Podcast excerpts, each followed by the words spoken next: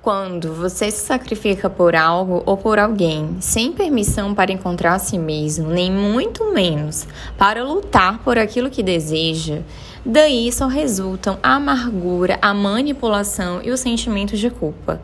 Algumas pessoas fazem mais do que verdadeiramente lhes cabe, em detrimento do seu próprio sacrifício em outras áreas da vida. Elas deixam de explorar outras áreas da vida que pertencem a elas.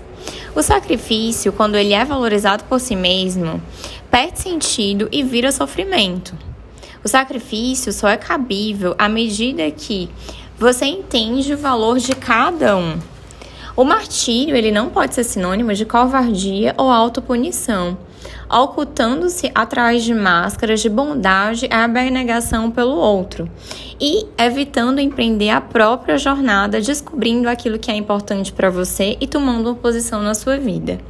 Porém, quando essa renúncia, esse sacrifício, ele tem um sentido, ele é contrário ao desespero.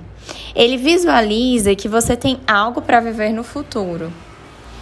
Uma vez eu li de um autor que diz que os heróis eles não são aqueles só que suportam as dificuldades, mas também eles conservam uma boa vida, a coragem e a capacidade de cuidar dos outros. E todo o sofrimento que eles experimentam, eles não transferem para os outros, eles absorvem e falam sofrimento para aqui. Tem uma dose de autorresponsabilidade nisso também.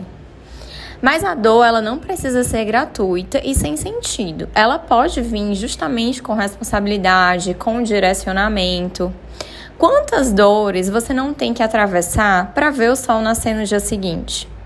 Quantos sonhos você tem que deixar ir ou até mesmo renunciar ao que você queria no momento para viver de forma mais plena? Você pode sacrificar certas coisas que você poderia ter em prol de outras. E dessa forma você vai moldando uma identidade pouco a pouco. Sempre na vida você terá que escolher. E essas escolhas, elas exigem sacrifícios.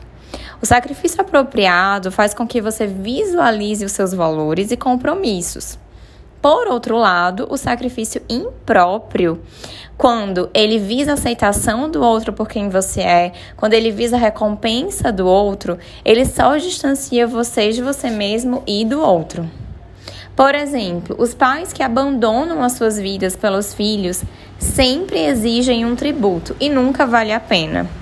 A mulher que renuncia suas escolhas pelo marido ou pelo casamento sempre pede demais em troca e nunca está satisfeita. A vida, ela exige algum sacrifício e direciona para a autorresponsabilidade. O nascimento de toda criança acompanha dor. E não podemos transcender este mundo sem morrer. Em última análise, quem foge da dor foge da vida. Quem não vive realmente alimenta na inconsciência a ideia de que não precisa morrer.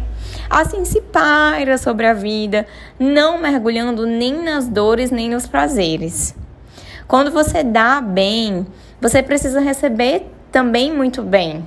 Você precisa se autorizar a enxergar aquilo que você recebe diariamente e aquilo que você precisa receber.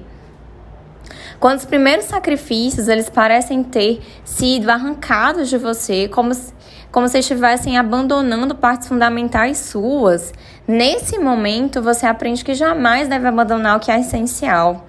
O que você sacrifica sempre deve ser aquilo que você está disposto a abandonar e também autorizando a receber. Se você se sente na obrigação de abandonar tudo para ter um lugar, você sofre uma profunda decepção. Agora, quanto mais você dá de forma livre, mais você recebe. A vida é a sua contribuição ao universo. E saber que todos somos um e aquilo que nos une é verdadeiramente o amor.